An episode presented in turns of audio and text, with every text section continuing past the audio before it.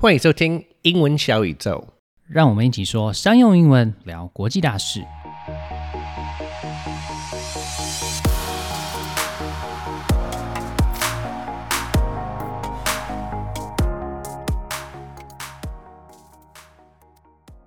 Content economy. It sounds really fancy and cool. What is it, Clifford? Well, you know about the knowledge economy, right? Yes, it's an economic system in which the production of goods and services is based principally on knowledge intensive advancements in technology and science. Exactly. So, likewise, the content economy is an emerging economy that is based on internet technologies. It is an economic system where people and organizations produce, distribute, exchange, and consume digital products and services. Through the internet, the content can be shared and consumed by anyone that has access to a device, so it's not restricted by borders. Mm-hmm. Then I guess YouTubers, publishers on TikTok, Twitch streamers are part of the content economy? Absolutely. Since it is an emerging economy, I believe there are a lot of people who want to be part of the economy because this is a way they can do what they really love as their job. So the next real question is how do the creators make money from the content? Well, that is a great point. When talking about how to turn a service into something you can charge for, we often use the term monetize. For a YouTuber, the sometimes annoying and repetitive ads that run at the beginning, middle, and end are a big source of income. For example, PewDiePie, who is a well known gaming content creator, has 110 million subscribers on YouTube, and according to Influencer.com, he earns about 10 million Taiwan dollars a month from YouTube ads alone. Wow, that's a lot, but it's only for top channels, right? Yes. In fact, on average, a channel receives 3 to $5 per 1,000 video views. In addition, to be qualified to get paid for ads in your videos, you need to reach 1,000 subscribers and 4,000 hours of video views. So, a creator on YouTube really needs to work hard to get a channel off the ground. So, how many views you can really get matters. And that's why people are trying really hard to optimize clicks for their videos by guessing the algorithm behind Google and YouTube searches. I see. How about podcasters like us? I think sponsors are where the revenue comes from, right? For the most part, yes. Since there aren't too many well established podcast ad networks that can run ads like YouTube, sponsors and donations are the two major sources of income for podcasters. However, for certain well known podcasters, you can subscribe to get access to exclusive content on premium shows that aren't available freely on other platforms. Spotify is really pushing their exclusive podcasts these days as a way to bring in more paid subscribers. Since the podcast industry is a growing market, I believe there will be more and more sponsors putting their budgets in pure audio media. yes, I hope so too. if anyone wants to sponsor Ingwen Xiaoyi Zhou, please get in touch. I'm not even kidding. 好，那 content economy 数位内容经济是一种因为网络技术而兴起的新经济形态，包含了很多的数位创作，像是影片、文章、照片，还有服务。那当然还有现在大家正在听的 podcast，都算是数位内容经济的一部分。创造数位内容的人就被称为创作者 （creator）。创造收入这部分，相信是很多人要成为创作者的动力。以 YouTube 广告来说呢，一千次点阅大概是三到五美金的广告收入，而且要开启插入广告的功能，还要先符合一定的资格。所以其实广告并不算是 YouTuber 主要的收入来源。这部分应该有蛮多的人都有分享过了。其实他们主要的收入来源是和赞助商合作，也就是业配。那 Podcast 创造收入就更困难了，因为现在广告还不是很多，所以基本上就只能依靠业配来创造收入。现在 Apple 和 Spotify 也有开放订阅的功能了，也算是开启了 Podcaster 另外一个收入的来源。在这个进入门槛相对低的产业，流量就是一切，所以要如何创造出吸引人的内容，同时还要能够持续产出来留住支持者，就非常重要了。我们今天很高兴能够邀请到 YouTube 频道 Agronometry 的作者 John 来和我们分享他成为 YouTuber 的心路历程。他做一集节目要花多久的时间，还有他的频道是如何创造营收。今天内容一样有中英对照、逐字稿和 Descript，连接也都可以在节目简介里面找到。Hey John, great to have you back to have a casual chat about making content. Glad to be back. So let's just have a chat. And our format's going to be a little bit different this time. So I'm not going to be the one just hammering you with questions. We're just going to, you'll, you'll kind of like answer the questions equally. But uh, I guess I'll just start with a little bit more traditional way by asking you a question, which is uh, what motivated you to start? What motivated me to start? Yeah, uh, Asianometry. the Asianometry YouTube channel. Yeah. I had originally started Asianometry when I first came to Taiwan in uh, late 2016, Okay. and I wanted to make a kind of like a chronicle of my time here because I didn't expect to live here for very long, six months max. Oh, yeah. That, that happens to me too. yeah, so you, I got started, and at first it was kind of like uh, it's hosting hiking videos. okay. Wow. Hiking. really? yeah, hiking videos, vlogging, that sort of every every content creator, quote unquote, starts that way. And Okay. then over time, I started, you know, I watch a lot of YouTube, and I started getting into understanding more about other creators. I watch other creators make content that I felt that I really didn't, um, uh, wasn't that was missing in, or Right. like I wanted to make content that other creators kind of did, yeah. but I was inspired to do it. Okay. Yeah. Like who? Wendover Productions was a good one. Okay. The, the guy he they he does like documentaries about like logistics, aircraft carriers, and stuff like Ah, that. yeah. Yeah, yeah. So he did that. And he never showed his face, Mhm. and he never showed his face, and I don't know what he looks like. And I just you, really, You're like, I could do that. I don't want to show my face. yeah, I don't, I don't want to show my face. Wants wants to see my beautiful mug. Um, so I worked on that, and I'm a history nut, Yeah. and I spent a lot of time making content about history, Mm-hmm, and kind of that's how that's what happened. Like I just started making content about history and transitioned from there. And actually, you, you were telling me about how like the early content about history is the stuff that got you like the most like hate mail, right? Oh yeah, Because a lot of it's about like the Taiwan history of how the KMT ended up in Taiwan. Yeah, China history, Communist Party history, stuff like that. And I didn't think uh, for a channel that was not that particularly big at the time, I think I didn't break a thousand subscribers until very late. But it's like it was it was definitely it got me more uh, hate than I ever wanted.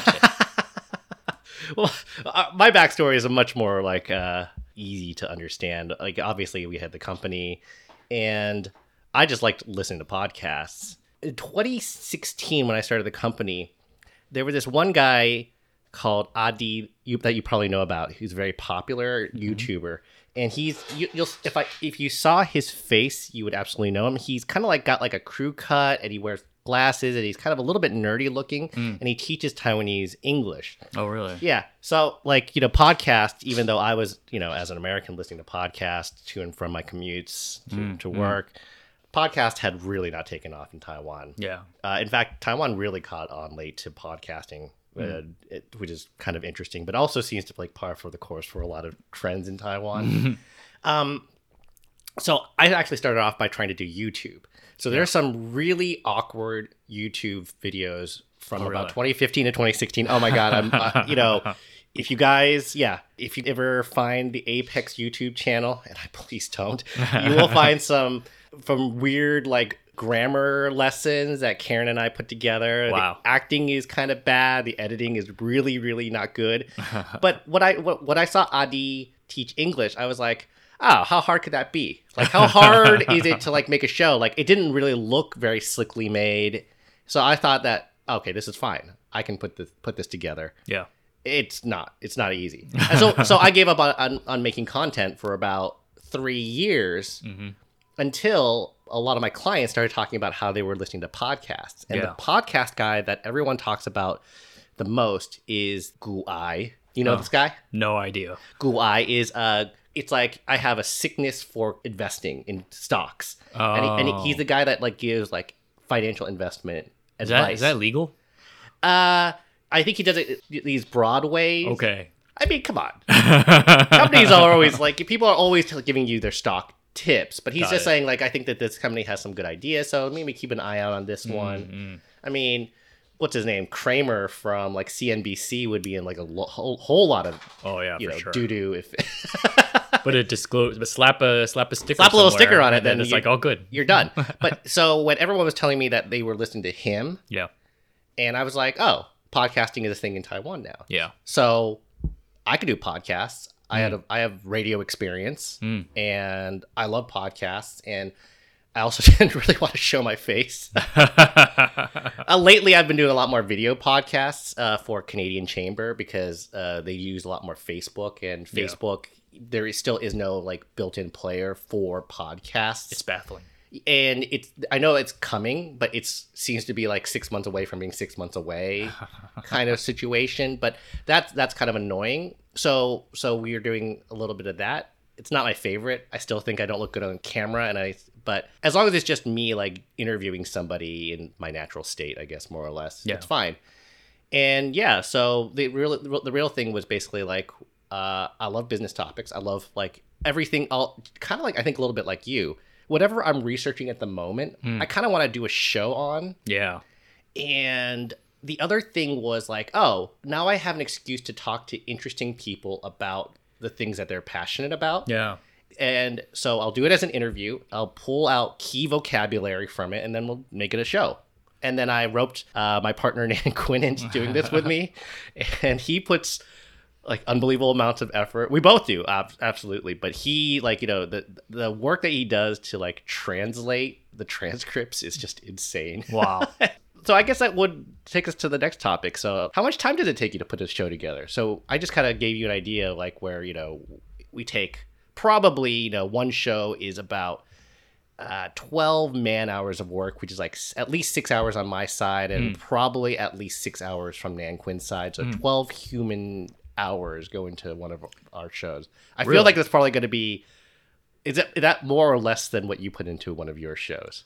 Oh gosh. Um I put my cadence is two videos a week, Yeah, that's ridiculous. which is pretty intense. Um I put about I would probably about 20 hours per video. Wow. oh my god. Um you have two 40 hour a week jobs.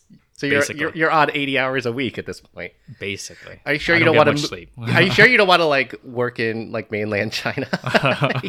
996. you have the work ethic for it.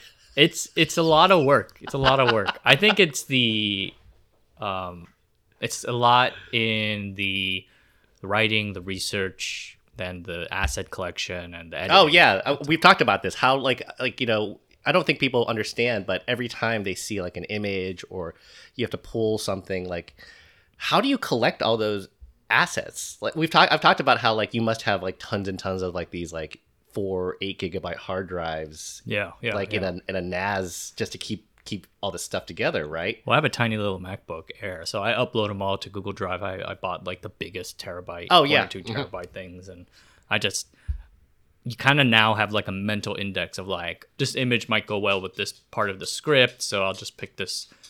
You did you go like oh this one video from this one thing I did ten weeks ago is Right, this yeah, one yeah. you know? Uh, so so my question to you about that was like so when you're trying to put together a podcast and you're editing that together audio wise do you have to listen to all of it and like go back and forth and kind of record do you re-record anything Uh, so in the early days, actually, you make a really good point. In the early days, I used to like try to do multiple takes. I'd be like, "Oh, I really want this to fit in ten minutes." And what I started realizing is when you started doing that, you started making it a little bit unnatural. Um, because I really want to capture the way something like I want people to actually just talk and Yeah. and not force them into I guess what an idealized version of what my answer what I think their answer should be. I want it. them I want to hear their answers and their thoughts.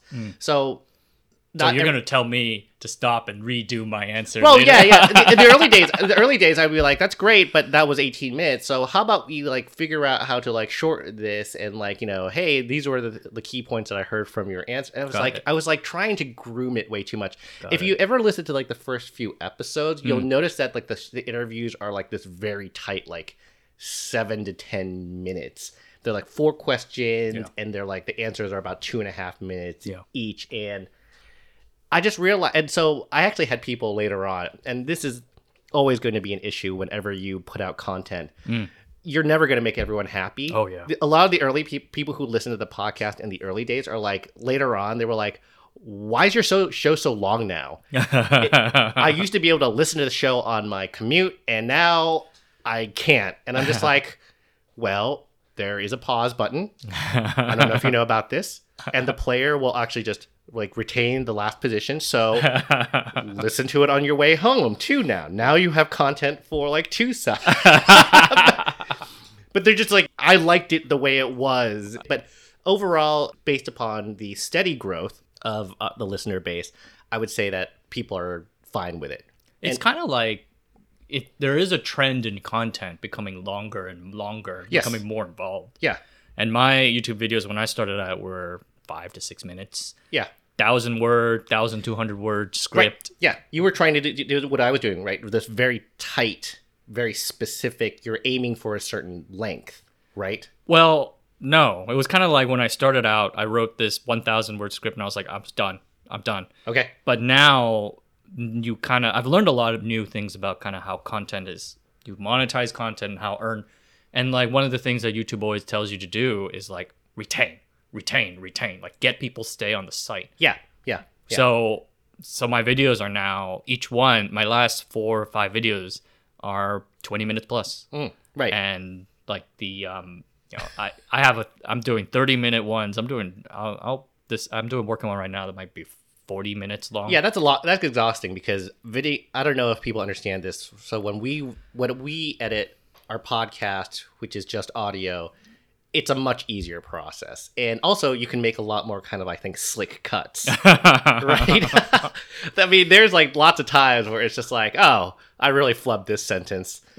click, click, click, click, click, and then all of a sudden the sentence just like comes out and it's like nice and smooth, like it's like silky and buttery, and it's like it's like nobody flubbed any lines. It's great. I mean, that's that's good, but yeah, like you know, it's so we can do a forty minute show probably I think in a quarter of the time that it takes you to put together like fifteen minutes. I'm guessing, right? Yeah, and I think generally, if you were to do the, I did a video about Evergrande. Oh yeah, that was an incredible show. Evergrande. I think it's just Evergrande. Evergrande. It's Ariana Grande. So I, I just, I can't, I can't. They got people got to decide, man. Um, the Evergrande video took what? It was a 33 minute video. It took, oh gosh, I think- 60 hours to do. I think it, some of your best jokes are in that video, by the way. So people should definitely check it out. They, uh, you got you got pretty cheeky with the jokes there. It's, it's 30 minutes, man. You gotta, you gotta pass the time somehow. so um, we kind of touched a little bit about this, but what's your workflow like from the point that you have an idea? yeah. Like, what's next? Obviously, research. Well, I'll stop telling you how your workflow works. Tell us your workflow. The workflow is I go to a cafe Okay. and I sit down with a Starbucks uh, nitro cold brew. Oh, okay. And That's I- like the, some hardcore caffeine. hardcore caffeine. I put on my headphones because there's always people around me. I complain about the bad internet, and Yeah. then I just fiddle around on the internet for about 20 minutes, and then suddenly realize I gotta gotta gotta get grinding. And Okay. kind of, it's it's a lot of flipping between. You'd spend about 10 hours, nine hours, 10 hours max, because I have 20 hours essentially in a week to do one half do one half of my cadence. Okay, okay. So yeah. you, so you, the, it's all about deadlines. I have ten hours to finish a video, ten Right. man hours to finish a video. The script, finish that. After that, four hours asset collection. Yeah. So that's a lot. four of, hours of asset collection. You only take four hours to like dig out like all these different graphs and and really how how Just I guess you're, blasting through it. Just you're really through it. focused, right? Yeah. So you really focused. think like I just need this particular image. I need this key image. I need to go find this image. And Exactly. Google image search it. Google video search. Google video search, tear it off YouTube, tear it off whatever. Yeah. Baidu if you if it's like a China Chinese related video. Wow. Okay. Wow. Four hours to pull assets. That's amazing. Well, you and then like sometimes you just don't have anything, and then you start seeing the unsplash Ah. kind of stock photos, vague stock photo, or it just it just hangs there a little long. Ah, okay. Um, yeah. Yeah. Yeah. And then after that, uh, I have about an hour to do recording, and then the rest of the time is editing. oh wow. Well, hold on. Recording is just the audio recording, right? Correct. Yeah. So you're just basically doing read throughs. Right, read through. It's Is 15 one minute hour. video. It's about takes about actually 20, 30 minutes to do. So a 30 minute video would take an hour to do to record. Yeah. It's ridiculous. And then how much of the uh, how much time is the editing process? gosh uh if i if i'm pretty optimized on it now so i probably say six hours Right. Okay. six hours late and then just uh once you're done send it up there Wow. Okay. send it up there because and then after that, you immediately work on the next video. Sometimes I do two things at once. Like, for example, I'll write two scripts at the same time, finish them both at the same time, and do both videos simultaneously, back to back. Wow. Which is, uh, I don't know if I want to do that again. Yeah, well, our workflow is a lot less intense, but it's much heavier on the backside. But actually, the show topics are pretty simple. Like, I talked to Nan Quinn, and we just basically agree, like, oh, that sounds like something interesting, or, or I've been like, I've been really interested about this, or I know somebody who's uh, who's into this or is doing this. Really? Yeah, and so it's a lot of times it's just like who we know and what we're interested in, and then we just like chat it out, and then like send an email to like some like a number of people and see who responds. Rest of the time it's just kind of like people I know. Luckily, I'm like you know I have a I do a, a fair bit of networking for the business around here, so Yeah. you just run into people, right? Yeah, yeah, yeah. You don't do any strategizing, strategizing. Uh, not in the same way that you do. I mean, we're not contending. I mean, this, so this is another thing. So we can like, I, I guess, like tangent off this a little bit. But you know, Oh, this video, is, this, this podcast gonna blow up. yeah. well, the, Time wise, I mean. yeah, yeah, yeah. But you know, for instance, you have to like contend with a YouTube algorithm. Right. We just have to like have a feed of content, right? The, there is no optimization. It's like, uh, it's we don't we don't we're not trying to like get pushed to the front of a page anywhere, right? We just need to get people who are subscribers will just see it in their feed. So our goal really is to just make sure you subscribe us and then we end up in the top of your feed every couple weeks. That's how often we're doing a show at this point. So people are finding your show because they like you? Or Yes. So I mean, obviously, through my company, I push people. We have like the company, we have our like little line group, and we so we get all those people. Uh, the company itself has clients, so anytime we see a client, we're like, oh, you you know, you want to improve your English, you can you know listen to our podcast. Got it. That's another thing. And so and then they tell friends, and then they tell friends of friends, and Very fascinating. and I would say that an interesting thing is so originally I thought that people would find us organically Yeah. and then then call us up for for business. yeah, yeah, yeah, yeah. But yeah. what it really seems to be working what really well now as is very interesting. It kind of counterintuitively, and I think this is always the case when you're like creating content. A lot of time it ends up working, Uh-huh. but not in the way you expect. Right. So for us, it's now when people recommend us, they also say, and they also have a podcast. Mm. Go find their podcast, and then they listen to the podcast, and they're like, "Oh man, those, that's a really cool podcast." They Mm-hmm. That's a cool guy. Yeah. He's a cool host. that's a cool host. That's a. I don't like to toot my own horn, but but but more importantly, they're like that guy sounds like the kind of guy that I would like to like you know like improve my business English with. Got it. I didn't know that. So we're not good at monetizing yet because our listener base is a little bit too small. But you do a lot of monetizations. Tell us about how you monetize. I monetize. I've gotten a lot of uh, emails for ad sponsors, like do VPNs and all that. Yeah. I've kind of turned them all down for a couple of reasons. Mm-hmm. So I monetize almost entirely two ways: um, YouTube ads. Yep. And Patreon. Yeah. So the Patreon money is relatively small. Yeah. but the as compared to the YouTube money. So the YouTube money really does help me focus on kind of like I actually when I was doing the videos early on, Yeah. I was eligible for monetization really early. Okay. And I didn't monetize for two to three years because I thought to myself, I didn't want to make this pure thing. I just worked at a hobby. Yeah. I didn't want to make it like a like a financial thing, like tarnish it with money. Um, So idealistic. it was, it was, it was very foolish because like when I did turn on the switch, you start seeing three dollars or four dollars come in, and suddenly you have like a, a metric to optimize towards. right.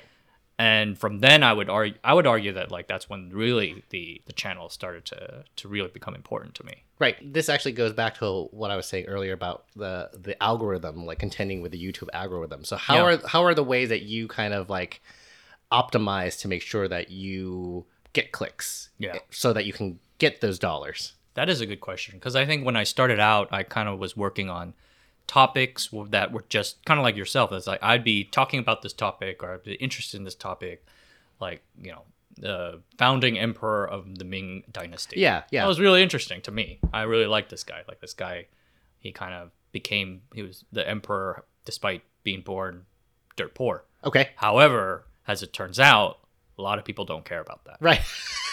right. Well, you I mean this actually brings us back to uh how you're like playing around with a little bit of the topics.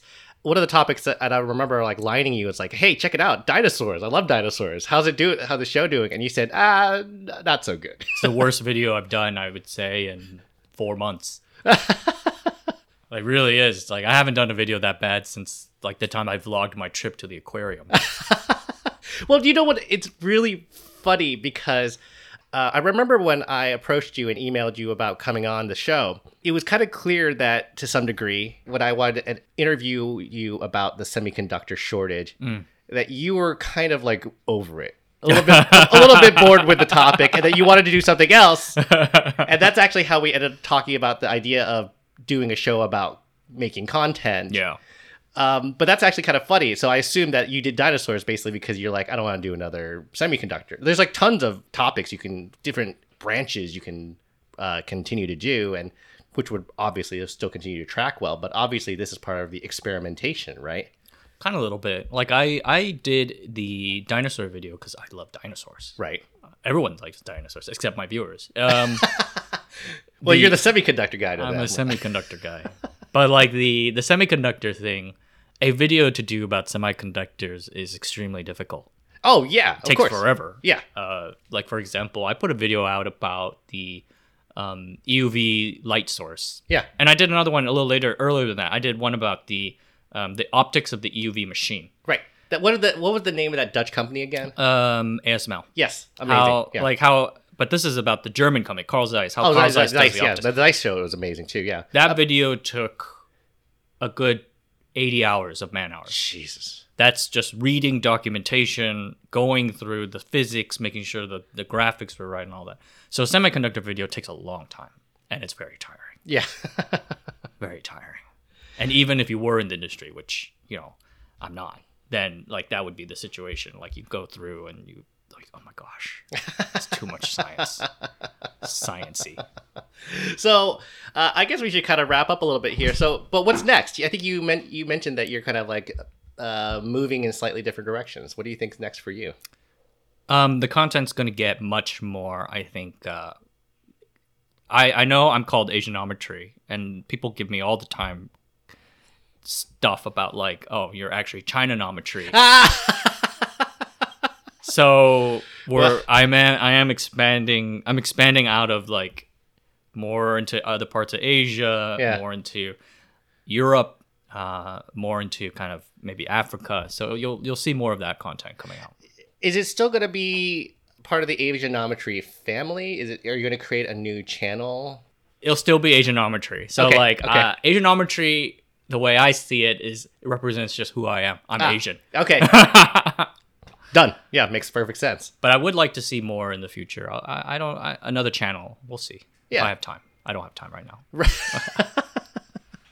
Well, all right. Uh, we'll leave it at that. My dog's started to crawl all over you because he wants to go out for a walk. So I think it's time to call it a call it an afternoon. Thanks a lot, Jon. Thank you. Thank you for having me. All right, take care. 其实做节目可能比大家想象的还要再更困难一些，包含主题的发想、找来宾、找资料、写脚本、录音，还有编辑等等的过程。以我们来说，一集三十分钟的节目可能要花到十二个小时以上。那 YouTube 的影片就更困难了。以 John 长度大概二十到三十分钟的影片来说呢，一部影片大概要花二十个小时来制作，而且它还是没有露脸的，只有声音，所以要包含露脸演出的部分，相信制作的时间会更长。所以很多的频道背后其实都是一整个的制作团队。那这些时间的成本，就给想要成为创作者的听众做一点参考。好，那今天当然还是要讲解一些实用的单词和片语。When Jon was talking about how often he uploads a new video, he said this. Oh gosh. Um I put my cadence is two videos a week. What does cadence mean, Clifford? Cadence. C A D E N C E means a regular beat or rhythm of music, a person's voice, etc. Here, Jon meant that the frequency he updates his channel is twice a week. Cadence 的意思就是音乐里面一个固定的节奏，但是在这边 Jon 指的是他频道的更新频率是每个礼拜两部影片。如果有做过影片的听众，应该就可以想象一个礼拜要上两部影片是多大的工程。有一个例句是：The cadence of the rain on the roof in the afternoon always puts me to sleep。下午屋顶上有规律的雨声，总是让我想睡觉。Next, when John was talking about his video workflow, he said this. I complain about the bad internet, and Yeah. then I just fiddle around on the internet for about 20 minutes.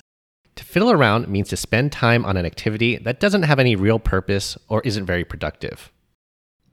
To fiddle, f-i-d-d-l-e, around 就是虚度光阴或是鬼混的意思。